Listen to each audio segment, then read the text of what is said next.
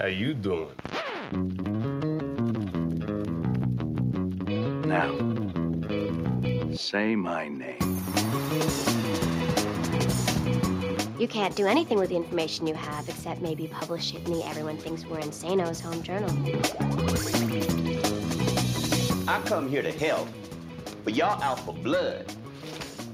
I'm not answering no more questions.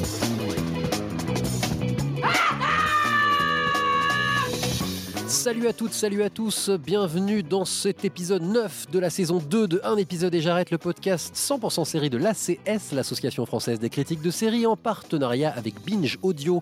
Nous sommes ensemble pour une grosse demi-heure de débat et d'analyse dans la convivialité ou la confrontation, mais toujours dans la joie critique et la plénitude journalistique. Next one, next one, next one, next Whoa, one. wait, What? wait, wait, wait. What? What? What? That's the last one.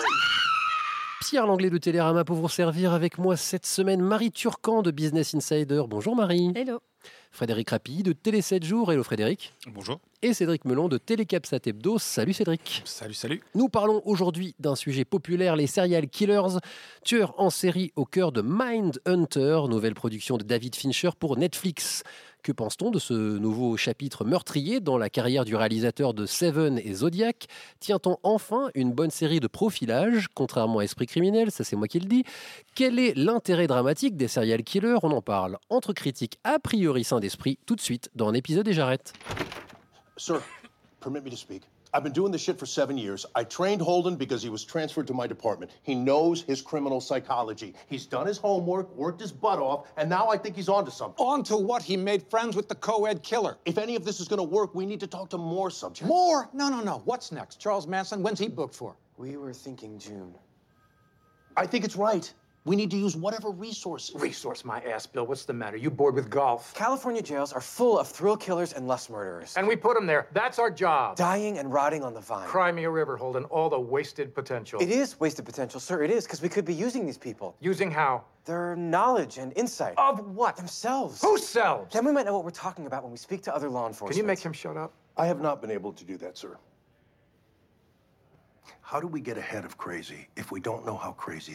Pour ceux qui ne le sauraient pas, Mindhunter est inspiré d'un essai de John Douglas, édité en France chez Michel Lafon. John Douglas, ancien agent du FBI qui, à la fin des années 70, est allé interviewer les pires tueurs en série d'Amérique pour approfondir la science alors naissante du profilage. C'est donc la dramatisation d'une authentique enquête criminologique à la base de ce que nous connaissons de la traque des serial killers. Cédric, je crois que tu as lu les livres de John Douglas, parce qu'il y en a eu d'autres hein, après Mindhunter, si je dis pas de bêtises. Quelle lumière jette-t-il sur ce que nous connaissons de la mise en scène des tueurs en série et du profilage dans les séries, évidemment plus particulièrement, même si euh, le bouquin, je crois, dans une des éditions, il y avait marqué le livre qui a inspiré le, le silence des agneaux aussi. Voilà. Oui, non, c'est parce qu'il traite en fait du cas euh, qui a inspiré Le silence des agneaux. Or, c'est trois tueurs en série qui ont inspiré euh, Hannibal Lecter et deux qui ont inspiré euh, Bill the Kid. Enfin, je sais plus comment il s'appelle, Bill. euh, Bill, Buffalo Bill, dans, Buffalo Bill. Dans, dans Le silence des agneaux. Ce qui est remarquable euh, dans, ces bouquins-là, c'est que c'est vraiment la naissance du profilage. Et on voit, on est dans la tête de John Douglas dans tous les bouquins, et on voit comment il a fait et quel est son raisonnement pour aboutir à ça. Et le niveau d'adaptation qu'il y a dans Mindhunters est, est d'une précision folle. C'est-à-dire que même dans- dans les non-dits, dans des gestes, dans des moments, dans des phrases de dialogue, il y a euh, toute la base de ce qu'il y a dans les bouquins de Douglas. J'ai rarement vu une adaptation aussi précise. Après, on aime, on n'aime pas, c'est une autre question. On va en parler aujourd'hui, évidemment. Mais euh, moi, j'ai rarement vu ça. Notamment, il, il explique plein de petites choses. Et en fait, il fait progresser la découverte, euh, ses découvertes, et euh, comment ça se passe et comment ils font du profiling au fur et à mesure des, des épisodes. Alors, Ce Marie, Ce qui m'intéresse à savoir, c'est est-ce qu'il il exerce la même fascination Du coup, est-ce que tu sens lui-même, vu que c'est un autobiographique, Mhm. euh, est-ce que tu le sens, lui, euh, admettre un peu cette, cette fascination qu'il a vis-à-vis des, des, des killers qu'il rencontre? Donc Alors- par rapport au personnage qui est joué par Jonathan Groff hein, dans la série qui euh, s'appelle Alors, quoi. alors s'appelle Holden Ford dans la série. Pas du tout. Alors après, c'est un sentiment tout à fait personnel. Moi, j'aime pas John Douglas. C'est-à-dire que la, la façon dont il, en fait, quand il reste juste factuel sur comment ça se passe, ça va. Et il n'a pas de fascination pour les tueurs en série. Il veut comprendre. Par contre, lui, ce qu'il veut, c'est les punir. C'est-à-dire que plusieurs fois dans certains de ses bouquins, euh, il est pour la peine de mort, il est pour un certain nombre de choses. Donc il est très très républicain, euh, hyper dur. Mais quand il reste factuel sur les détails, sur comment il fait, sur le raisonnement, c'est passionnant. Mais il n'y a pas ce côté de fascination pour euh, la mort. Au, contraire, je crois qu'il teste ça. Ah oui, parce qu'au début, quand on a la première fois qu'on a vu des images de, de Mindhunter, on s'est dit ah quand même un des sujets clés de la série, ça va être où est la frontière entre euh, l'esprit du flic et l'esprit de celui qui le traque Et est-ce qu'il n'y a pas un danger, Frédéric? Euh, Aujourd'hui, en fait, euh, le, le- le tueur en série, c'est un peu le grand méchant loup dans notre société. Et je pense que la série, ce qui est intéressant, c'est elle raconte ça avant. Elle raconte, enfin, comment, pas tellement les tueurs en série, mais il y a un basculement de société. On voit bien au début le- les personnages. ils- ils- ils- ils Alors rappelons parlent- que c'est à la fin des années 70. hein. voilà, moi au début je croyais que ça parlait des- du début des années 70, mais en fait on est à la fin des années 70, il y a les punks qui arrivent, enfin il y a la société en ébullition, et on sent que ce personnage là, il est en train d'essayer de trouver qu'est-ce qui va plus dans la société, et, et- et il va trouver ce biais. les- Une perte de sens quelque Voilà. part, Si- une si- si je perte de repère. Si je peux me permettre, en fait, c'est une course à la rhétorique. C'est-à-dire qu'il, je pense pas qu'il se, il, il cherche quel est le mal de la société. Il cherche à donner des mots à ce qui se passe dans cette société. C'est-à-dire que c'est bien pour ça qu'il y a une évolution. Ils disent pas tout de suite tueur en série. Ils disent euh, tueur séquentiel, je Mhm. crois. Ouais, Et après, ils vont dire tueur en série. Mais en fait, ils cherchent des mots. Et en fait, c'est quelqu'un qui cherche à comprendre et à mettre des mots sur euh, le mal de la société. C'est pas encore dans la, enfin, c'est pas encore. Je sais pas s'ils vont le mettre dans la série et tout. Mais lui dit que les tueurs en série, pour lui, ont tout le temps existé. Simplement, on pouvait pas les nommer avant.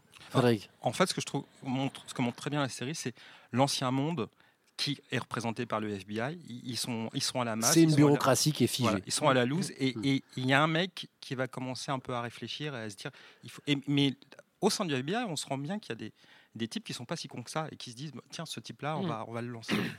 Euh, est-ce que on tient avec Mindhunter? Alors, est-ce que c'est pas forcément l'ambition centrale de Fincher et de ceux avec qui il a travaillé, mais une sorte de matrice de la série de serial killer? C'est-à-dire qu'est-ce que est-ce qu'on est-ce qu'on n'a pas ce que les Américains appelleraient le serial killer 101, c'est-à-dire le premier cours, qui est vraiment la base, et du coup on est on est dans une série qui est fatalement pédagogique ou didactique en tout cas, qui explique beaucoup les choses, Marie. Bah, je trouve que c'est, oui, on est dans, on est dans le- typiquement la série qui te demande de comprendre l'autre et de se mettre dans la tête du tueur.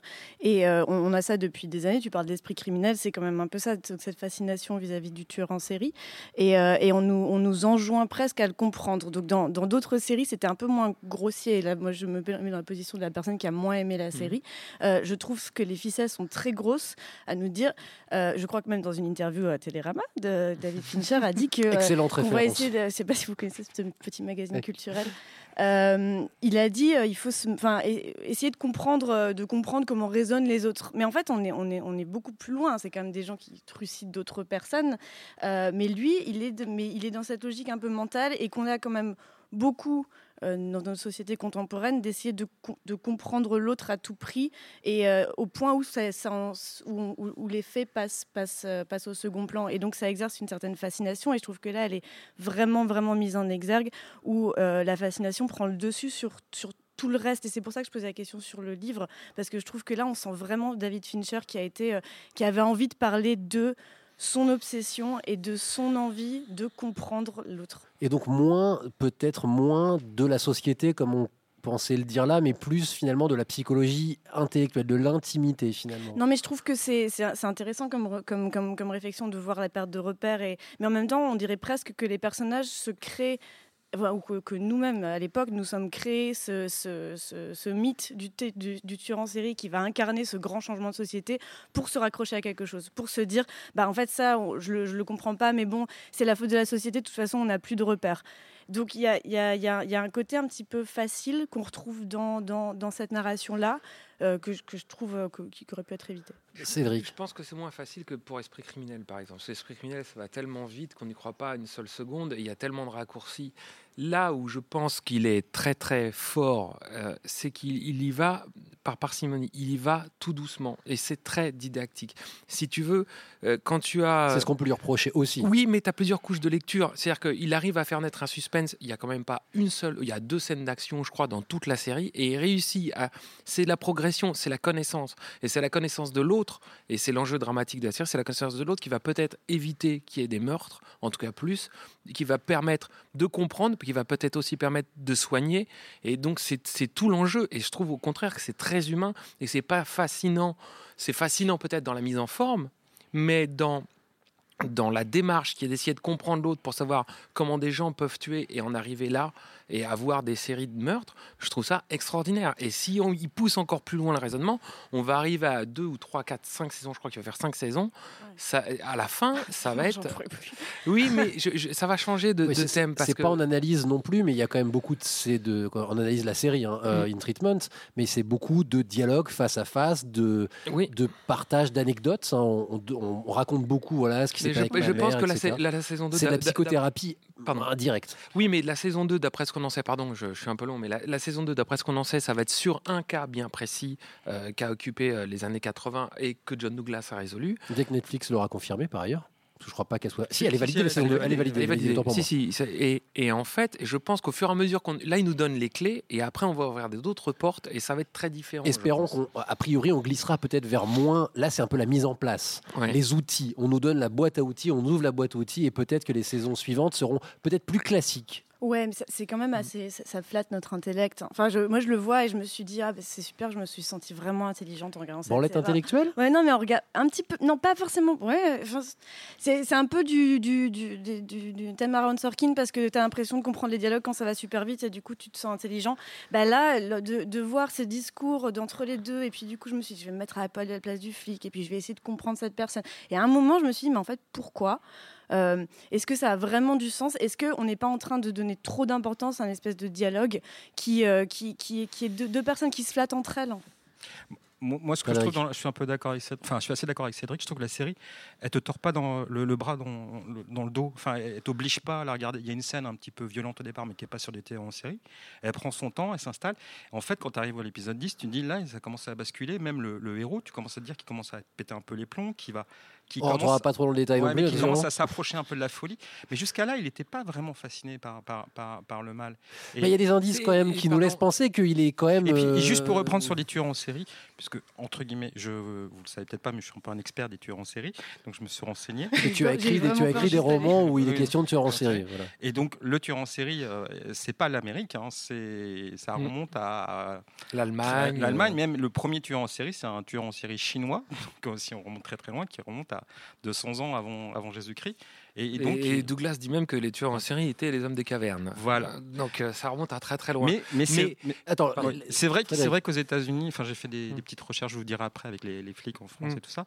En gros, on, es- on estime qu'il y a euh, 5% de la population euh, qui est américaine et il y a 76% des cas de serial killers qui sont répertoriés aux États-Unis. Donc c'est quand même quelque chose qui est très américain dans- dans- pour nous aussi, Mm. dans notre façon de voir l'Amérique aujourd'hui. Oui, parce que euh, une question euh, avant, euh, on va ensuite élargir le débat et parler peut-être d'autres séries et d'autres visions du serial killer et du profilage.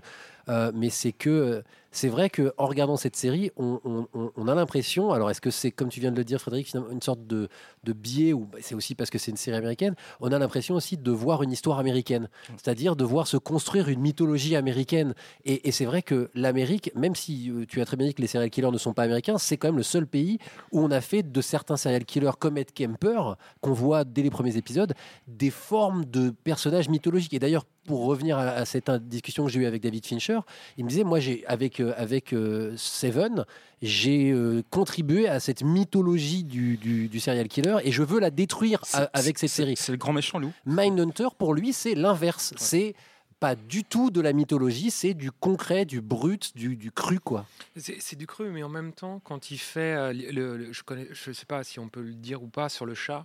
Sur- Bah, non, peut-être pas, c'est assez tardivement. Mais, en fait, c'est- ce qui se passe, c'est qu'il explique des choses, ne serait-ce qu'avec l'image et avec cette séquence, où il prépare d'autres choses. Par exemple, on dit que les tueurs en série, enfin, on il n'y a pas d'études scientifiques pour dire, mais on dit qu'on est prédisposé à devenir un tueur en série si on commet un incendie euh, volontaire, si on maltraite des animaux quand on est jeune, si on Il y, a- fait il y a une scène où Holden Ford va dans une classe un peu Voilà. présenter les bases de ces choses. C'est ça, si on fait pipi au lit un peu plus tard que la normale, si on a une fascination pour. euh, c'est ce qu'on appelle la triade meurtrière. Et si on, a, si on a commis des incendies volontaires, ou si on a une fascination pour l'uniforme ou qu'on a été refusé pour l'armée. Dites-moi si je dis pas de bêtises. Ah, je crois que tu allais nous demander, dites-moi s'il y en a autour de cette table. non, non, non. Et donc, et donc, et si, et si tu veux, il se sert de ça même dans ce qui n'est pas raconté, même dans les non-dits. Donc, l'histoire avec le chat. Euh, on va euh, élargir la, la discussion, mais une dernière question précisément sur Mindhunter, parce qu'on n'a pas encore parlé de Fincher, mais on va en parler un peu plus. tout ce qu'on vient de dire, qu'est-ce que Fincher en fait narrativement et visuellement? Ce qu'on n'a pas encore dit, mais moi, il y a une chose qui m'a beaucoup plu dans cette série. C'est d'ailleurs peut-être euh, là euh, que moi, je me suis raccroché et que je suis pas passé du côté euh, de Marie et que j'ai pris beaucoup de plaisir. C'est que j'y ai vu un road trip. J'y ai vu un buddy movie. Alors, c'est un peu. c'est pas l'arme fatale non plus, mais deux types dans une bagnole qui rigolent. C'est pas. c'est- presque trop détective saison Bah, 3 ouais, d'ailleurs. exactement. Et il y a un côté, il y a aussi un peu d'humour, etc. Il y a un peu de rondeur. À défaut d'avoir des personnages à l'humanité bouleversante, Mm. même s'il essaye, mais c'est pas complètement réussi. Donc finalement, qu'est-ce qu'en fait Fincher de ses bouquins? Qu'est-ce Ah, qu'est-ce qu'il en fait? encore plus loin que toi. C'est que c'est, pour moi, c'est une série d'action. C'est au-delà d'être un road movie, c'est une série d'action. Et quand tu as les entretiens entre les deux, euh, quand tu essayes de faire parler un tueur en série pour euh, qu'il explique comment il a fait, pourquoi il est agi, c'est des scènes d'action. Et il y a une montée, une progression où il y en a un qui sort une arme. Il, va lui montrer euh, euh, une, une pierre qu'il y avait sur la scène de crime, etc. C'est mis en scène, c'est construit narrativement comme des scènes d'action. C'est pour ça que c'est aussi, enfin, je pense, en tout cas moi, sur moi, ça a fonctionné, que c'est aussi fascinant. Tu disais Marie. que les personnages n'étaient pas très euh, expressifs, on s'attachait pas beaucoup à eux, c'est assez vrai. Par contre, si- s'il y a quelque Pourtant, chose... les acteurs sont bons. Mais justement, en fait, Ouais. c'est pour ça que c'est pour ça qu'ils sont qu'ils sont agréables à suivre. C'est aussi parce qu'il y a cette froideur là que Jonathan Groff euh, incarne vraiment avec. euh, enfin, comme il a beaucoup de pudeur, c'est ça qui fonctionne. Mais là, le seul, la seule chose que je, je- je trouve intéressante dans, ce- dans, dans- dans cette série là, c'est que vraiment on peut la porter plus loin. Et je pense qu'on est, on est un peu obligé d'en parler. euh, elle est sortie au moment de l'affaire Weinstein. Elle sort maintenant en plein moment de- où on parle de, masculinité et de ce que c'est d'être un de, harceleur. Et clairement, pour moi, elle, sort au bon moment parce qu'on on parle de prédateurs. J'en parlais avec euh, Claire Pomarès, qui est aussi critique euh, à la CS.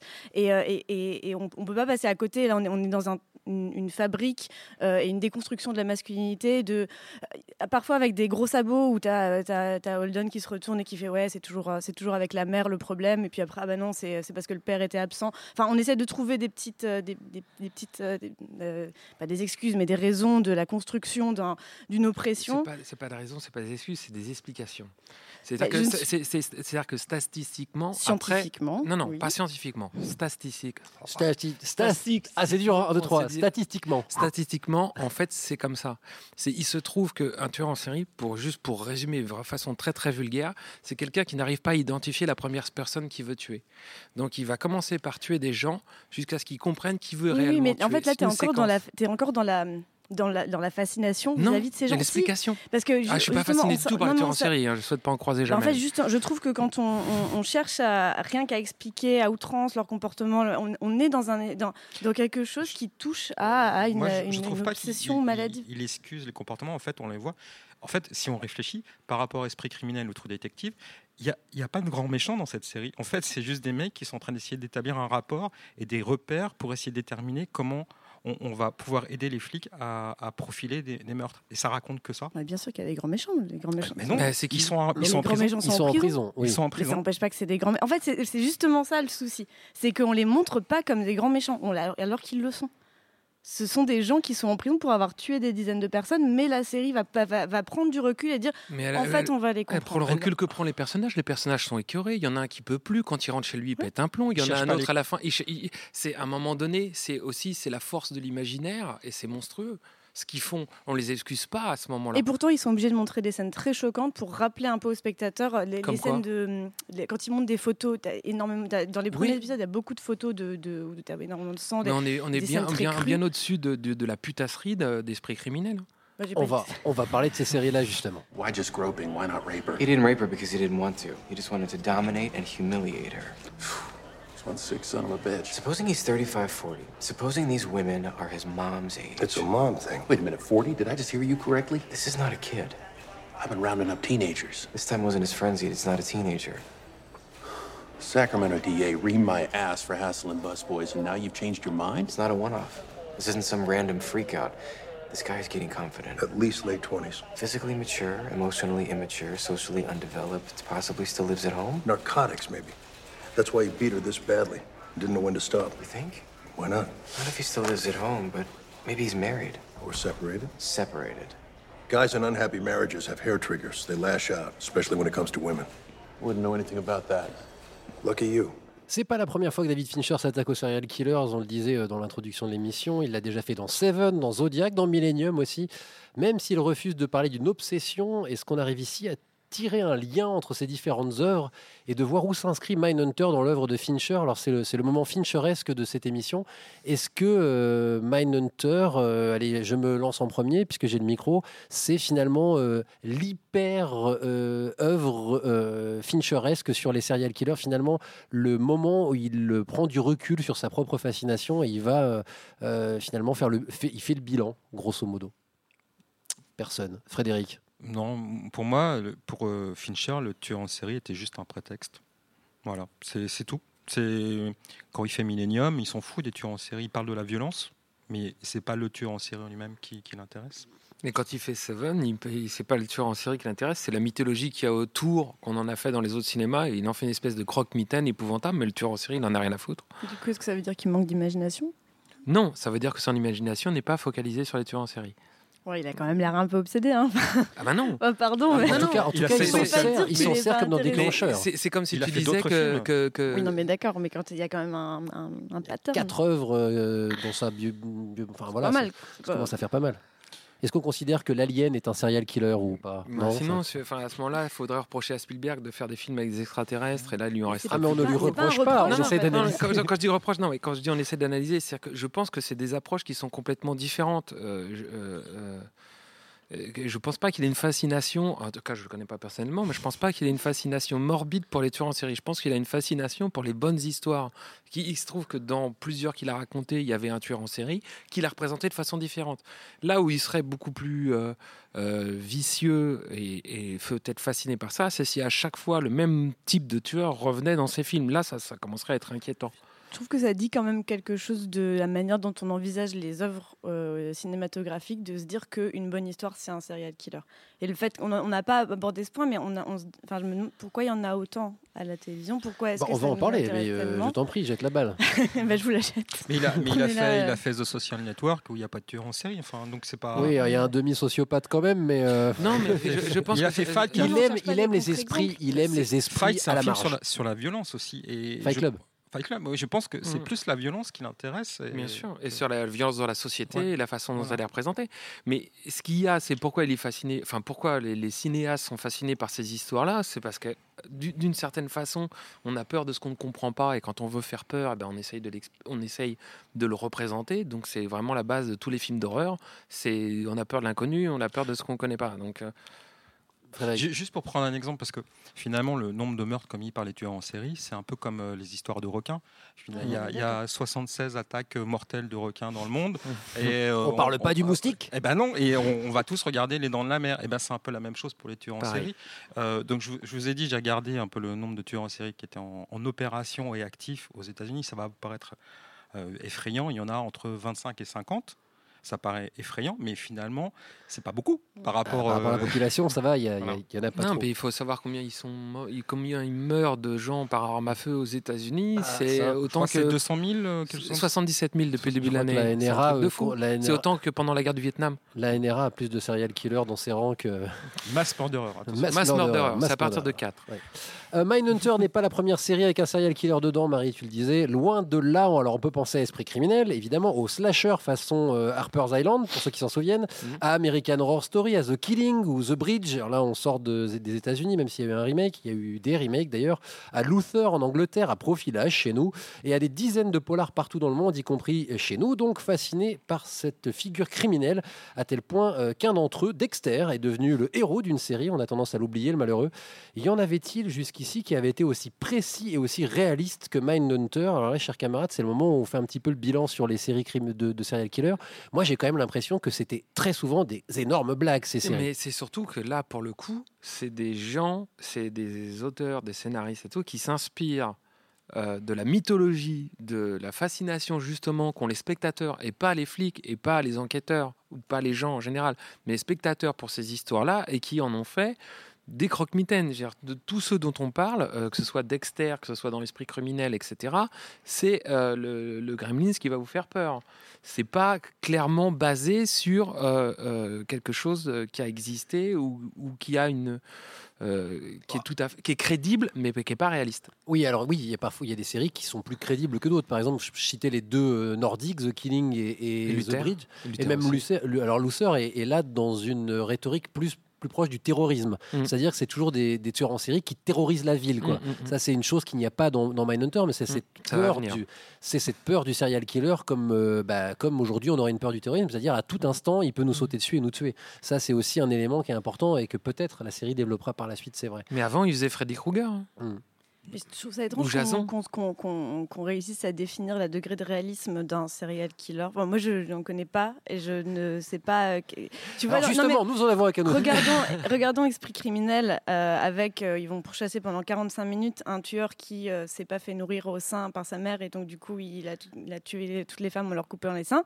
Et je- pardon, mais c'est un peu ça. Et regardons l'épisode 2 de, de Mindhunter où tu as un mec qui se, qui se fait maltraiter par sa mère et du coup, il tue des femmes.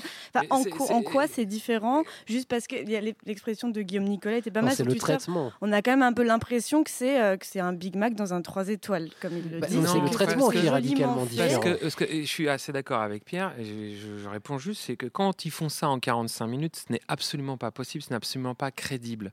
Et je pense que là, toi, c'est toi qui fais le raccourci en disant, justement, ça par rapport à sa mère, qu'il a commis un meurtre, etc. Il, y a- il prend quand même grand soin depuis le début de, de la saison et jusqu'au bout à expliquer justement que c'est tout un faisceau de choses qui viennent s'ajouter et qui font qu'à la fin on a un tueur en série. Si- il ne faut pas se focaliser juste sur ah c'est toujours la faute de la mère. Ça pourrait être aussi c'est l'absence du père, c'est des gens qui ont été maltraités, c'est des gens qui ont la plupart du temps statistiquement parlant, je vais jamais y arriver avec ce mot ce soir, mais Au niveau des chiffres au niveau des chiffres, c'est c'est- c'est statistique. Et c'est comme ça, et c'est en recoupant tout ça, qu'ils ont pu établir des profils et qu'ils ont pu empêcher des meurtres. Alors après, on peut être triste que ce soit euh, comme ça, mais c'est comme ça. Frédéric. Juste pour rappel, la, la série au départ, la première scène, c'est pas, enfin, je vais pas spoiler, mais Bon, la première pas- scène, ça peut aller. Si, c'est pas donc c'est pas un tueur en série, c'est un mec qui se suicide parce qu'il veut que sa, sa femme vienne le chercher. Donc Mm. et le, le déclencheur, c'est pas un crime horrible, fascinant et Non. super. C'est juste un type qui se suicide. Et là, il va se dire, euh, Il y a un Holden, comportement, il y a une approche qui a, été, qui il a se pas dit, été bien suis- faite. Voilà, je suis plus capable Mm. d'interpréter. Il faut que je trouve ce qui va pas dans mon, dans mon interprétation je trouve des indices qui nous permettent de, de comprendre et d'essayer de de- de- de- de- de- de- d'aider la population, tout simplement. I'm going to tell you something I really don't want you to repeat. As far as the Bureau is concerned, psychology is for backroom boys. You understand what I'm trying to say? No, what's a backroom boy? It's just frowned upon. We should be using every resource we can. Talking to the smartest people we find from the broadest possible spectrum. And we do. Otherwise, it's just like joining the military. Hey, we recruited Elvis. So did the military. The king doesn't do it for you. Hoover died over five years ago, and we're still recruiting accountants and lawyers like it's 1946. Actually, recruitment has tapered off. We can't get accountants. Well, then we're in trouble. Toi, Marie, j'ai l'impression qu'il y a quelque chose qui te dérange dans ces séries-là, dans peut-être un raccourci psychologique. euh, J'en reviens à ce que tu disais tout à l'heure, qui témoignerait d'une forme de fascination. Pourquoi? Pour la brutalité masculine? Pour euh, Non, mais il y a, il y a- en- bah, ça tient de la facilité pour moi, et c'est ce que tu disais, ça fait une bonne histoire, un tueur en série. Euh, Oui, c'est vrai. Je pense que c'était pas, supplé- enfin, c'était pas obligatoire d'en rajouter une couche sur les, sur les tueurs en série aujourd'hui, à notre époque, avec tout ce qu'on a vu aujourd'hui. Après, je pense que j'ai moi-même un, un prisme féministe qui me fait regarder cette série. Au bout de trois épisodes, je me rends compte que c'est que des mecs qui parlent à des mecs sur des mecs qui sont Alors, le personnage mecs. d'Anna Torv, quand Alors, même, il y a Coon. et- et- Oui, non, c'est est c'est Anna d'accord. Torv. Chaque- Oui, bah, chaque série a sa Carrie Coon maintenant. Non, mais ça va être la personne qu'on cite pour euh, quand on dira qu'il n'y a pas de femme. Mais je, je veux pas. euh, Non, mais c'est quand même l'autorité intellectuelle de la bande. Non, mais. Oui, mais d'ailleurs, elle arrive très tard. Et, Ah, euh, elle et, arrive au bout de euh, trois épisodes. Elle arrive au bout de trois épisodes, on la voit 10 minutes. Elle a- elle- elle- même au bout du quatrième. Ah bon, bref. Ah non, après, elle est très présente. Avance dans la saison, je te promets, après, elle est très présente. C'est un contre-exemple. C'est pas, euh, c'est- c'est c'est pas ce que je cherchais que dans- pour Ok. euh, là où là où je vais, c'est que c'est qu'on parle on parle de tueurs en série qui sont donc je sais pas combien de pourcentage de de- d'hommes Ça a fait 5% de tueuses en de série. tueuses en série, voilà. Statistiquement. Donc évidemment, mécaniquement, on est obligé de parler d'hommes. Mais euh, mécaniquement, on est obligé de parler d'hommes dans, dans, dans les années 70 parce que les femmes ne savaient rien faire, parce qu'elles n'existaient pas.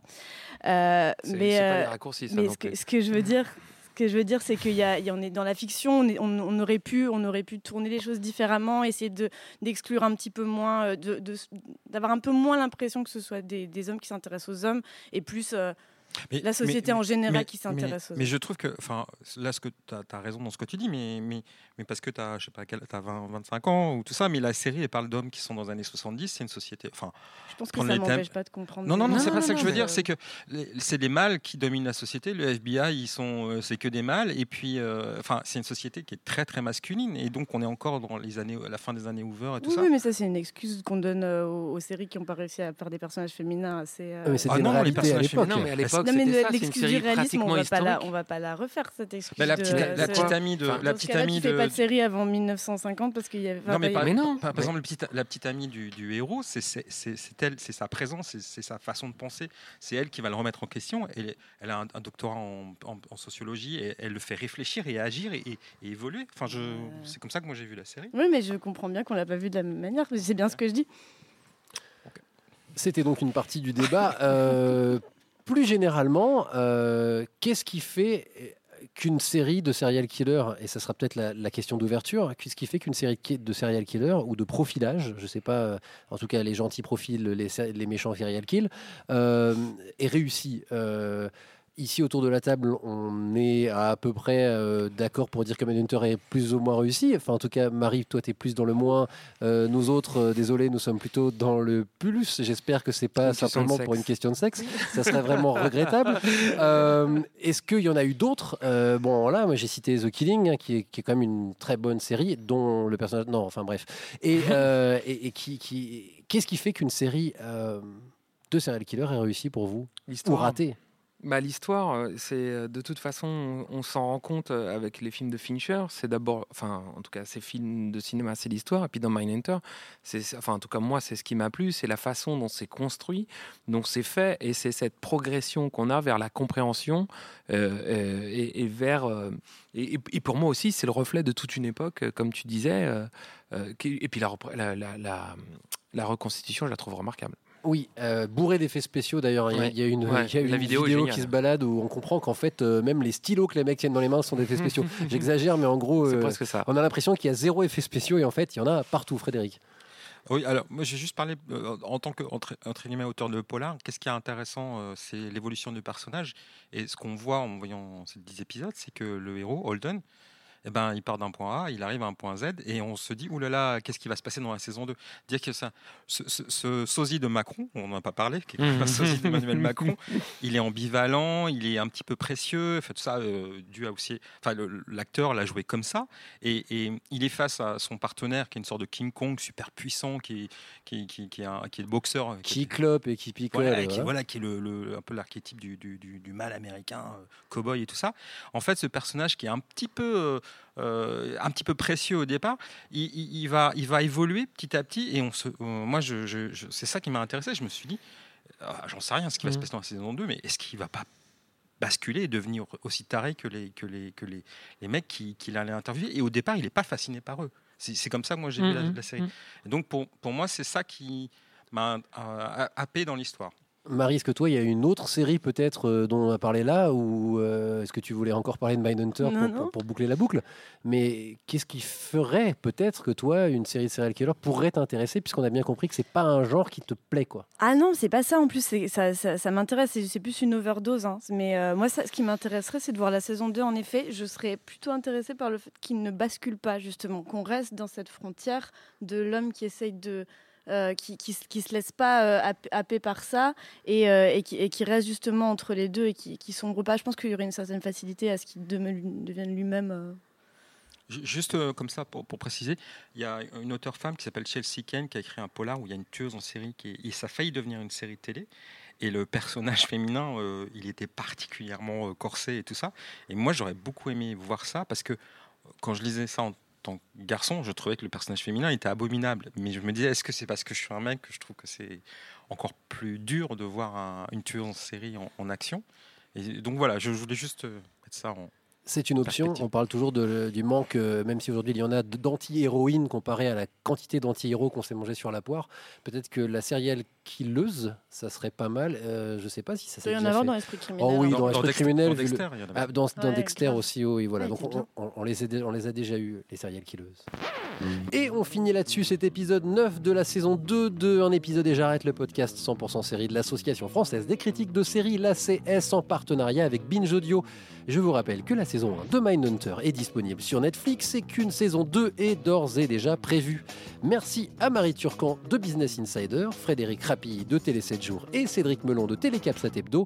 Merci aussi à Bristar à la technique aujourd'hui et au public venu en masse à l'antenne pour cet enregistrement. Merci à vous. La semaine prochaine, nous changerons radicalement de monde et d'ambiance avec une émission consacrée au maître de la sitcom américaine moderne, Chuck Lorre, créateur notamment de Mon oncle Charlie et du Big Bang Theory et de Mom. D'ici là, rendez-vous sur le compte Twitter et la page Facebook de la CS et de Un épisode et j'arrête pour tous vos commentaires et toutes vos questions. Salut à toutes, salut à tous et à la semaine prochaine. Next one, next one, next Whoa, one. wait, what, wait, wait, wait. Put it, what, what? That's the last one.